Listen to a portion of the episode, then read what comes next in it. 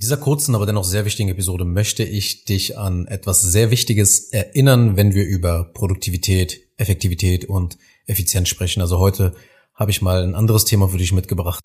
Die Rede ist von Fake Work und Real Work. Na schau mal. Viele Agenturen aber und Kreativdienstleister befassen sich Tag für Tag mit unwesentlichen Aufgaben. Ja, die beschäftigen sich mit Nonsens, der sie dann beschäftigt hält, aber letzten Endes dann nicht produktiv macht. Das heißt, sie verbessern, obwohl sie schon 20, 30, 50.000 Euro Umsatz machen, immer noch ständig ihre Webseite. Ja, sie shoppen stundenlang auf Amazon und ja, überlegen sich, welches neue Equipment sie für ihr YouTube-Studio brauchen. Sie planen und planen und verbessern die Dinge, noch bevor sie eigentlich mit dem Projekt dann anfangen. Oder sie fangen plötzlich an, ihren Tagesablauf immer weiter zu optimieren. Ja, überlegen dann, okay, Montag mache ich jetzt Marketing, Dienstag mache ich Fulfillment und dann versuche ich noch dazwischen immer noch die Sales reinzuquetschen und dann fangen sie noch mit Biohacking an und beschäftigen sich mit etlichen Methoden von Produktivität und Zeitmanagement und versuchen halt ihre ganzen Aktivitäten in Zeitblöcken zu pressen, in den Kalender sozusagen abzubilden, ihre Aktivitäten. Und dabei verzetteln sie sich und verlieren das wesentliche Ziel aus den Augen. Das Ziel deiner Agentur ist es, Geld zu verdienen. Ob du später gemeinnützige Projekte unterstützen willst, spielt dabei keine Rolle. Denn auch dafür brauchst du Geld. Weil Geld ist eine geniale Entwicklung von Menschen. Ist eine von Menschen geschaffene Ressource. Es ist ein Tauschmittel. Eine Art Gutschein für den Markt. Und wenn du zum Beispiel gemeinnützige Non-Profit-Organisationen noch unterstützen willst, ist es auch in den allermeisten Fällen am besten, also am besten damit geholfen, wenn du Geld spendest. Die einzige Ausnahme wäre, wenn du für die Organisation sehr wertvolles Fachwissen einbringen könntest.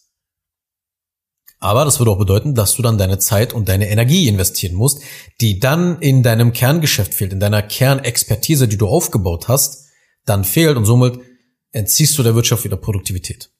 Du siehst also, mit Geld spenden machst du dann auch gar nichts falsch, weil du eben einfach nur Ressourcen tauscht. Deine Energie, Zeit und Kompetenz für das Geld. Und deshalb ist es die Kernaufgabe, sich immer darauf zu konzentrieren, was wirklich Geld bringt. Darin deine Produktivität zu messen. Und manchmal, und gerade auch am Anfang, sind es die offensichtlichen Dinge, die Geld bringen. Wie zum Beispiel Leute anschreiben, Unternehmen anrufen, Mailings raussenden, Content posten, Werbeanzeigen schalten. Das sind offensichtliche Dinge. Wenn du aber größer wirst, sind es nicht mehr so offensichtliche Dinge, die dann mehr Geld, mehr Umsatz bringen, wie zum Beispiel die richtigen Mitarbeiter zu finden, die Mitarbeiter richtig zu schulen, die Mitarbeiter effizient und auch am besten automatisch auszubilden, Abläufe besser, schneller und automatischer eben ablaufen zu lassen oder das Projektmanagementsystem richtig aufzusetzen, sodass eben die Mitarbeiter automatisch mit den Aufgaben versorgt werden und nicht enorm deine Zeit und Nerven in Anspruch nehmen. Das sind sogar dann Hebel, die dann mehr Umsatz bringen, weil du musst ja das Rad nicht mehr neu erfinden, großartig dann. Und dadurch sind dann die Dinge nicht mehr so offensichtlich. Aber um überhaupt in der Lage zu sein und zu erkennen, dass du gerade Nonsens machst und nicht die Arbeit, die dich wirklich voranbringt, musst du das Ziel kennen und dir das Ziel immer wieder bewusst machen und dir da keinen Quatsch von anderen einreden. Das Ziel deiner Agentur ist es, Geld zu verdienen. Du möchtest deine Kunden schnell, effizient und auch in noch besserer Qualität abarbeiten, also gewinnen und abarbeiten und ihnen natürlich professionelle und ja, qualitativ hochwertige Ergebnisse liefern, richtig? Und mit Geld kannst du dir dann alles, was du dafür brauchst, immer weiter einkaufen, kannst alles noch immer, immer geiler machen. Du kaufst dir die notwendigen Systeme ein, du kaufst dir die notwendigen Mitarbeiter ein. Oder von mir aus kaufst du den nächsten nötigen Urlaub auf Mykonos oder sonst wo, wo es dir gefällt, wenn du dich entspannen willst jetzt für die nächsten Wochen. Das kannst du auch machen, wenn du sagst, das würde mir jetzt wirklich was bringen. Weil du vielleicht dann einen anderen Blick auf dein Business hast und erstmal ein bisschen Distanz brauchst zu deinem Arbeitsplatz. Das Problem ist nicht, dass du nicht manchmal nichts machst oder gelegentlich bewusst Zeit auf Social Media verschwendest und dein Gehirn mit bescheuerten TikTok-Videos zerstörst. Das ist nicht das Problem. Die Sache wird dann gefährlich, wenn man sich nicht bewusst ist, dass man sich mit dem bereits genannten Nonsens einfach nur ablenkt. Und gerade wenn du bereits regelmäßige Agenturkunden gewinnst, ist die Wahrscheinlichkeit noch größer, dass du schnell in den Sog dieser Fake-Work Scheiße, muss ich jetzt an der Stelle sagen, hineingezogen wirst. Weil du beschäftigst dich mit hunderten von Tools und Strategien, um dein Projektmanagement dann zu verbessern, anstatt es einer Agentur zu überlassen. Du beschäftigst dich mit Prozessen und Automatisierung, weil du weißt, dass sie die wahre Lösung zur Skalierung sind, aber merkst nicht, wie viel Zeit das nebenbei noch frisst und wie viele teure Fehler du dabei eigentlich machst. Und dass du es einfach falsch aufsetzt, die Dinge. Du verbringst auch dann Stunden damit zu shoppen und dich mit neuen Gadgets und irgendwelchen Ausrüstungen zu beschäftigen.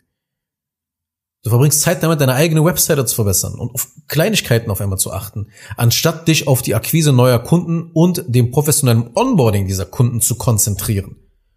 Dass das systematisch abläuft, dass Kunden die ganze Zeit permanent geonboardet werden können, weil dann kannst du den Hahn vorne aufdrehen im Marketing. Und deshalb habe ich in dieser Episode nur eine sehr einfache Botschaft für dich. Hör niemals auf, dich auf dieses Ziel zu konzentrieren, wenn du produktiv werden willst. Auch wenn du vielleicht denkst, ja, aber immer mehr Geld zu verdienen, ergibt doch keinen Sinn. Doch, tut es. Die Frage ist nur, ob du dafür mehr arbeiten und mehr tun musst für das Geld. Wenn ja, dann hast du recht. Weil dann, es will ja niemand sich zu Tode arbeiten für das Geld. Das will niemand. Weil Gesundheit ist wichtiger. Das wissen wir auch alle.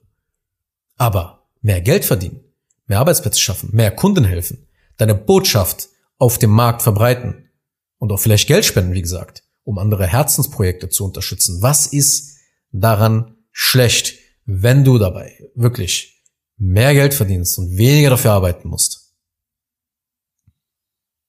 Deshalb kommst du auch an den ganzen digitalisierten Geschäftsprozessen und Abläufen nicht mehr vorbei, weil das ermöglicht es dir, mehr Umsatz zu machen und du selber dafür weniger arbeiten musst, weil du die Systeme, die Prozesse, die Automatisierung jetzt, weil die gesettet sind, in place sind und du kannst die Mitarbeiter dafür dann schulen und du hast ein System, das dann deine Mitarbeiter verwenden können.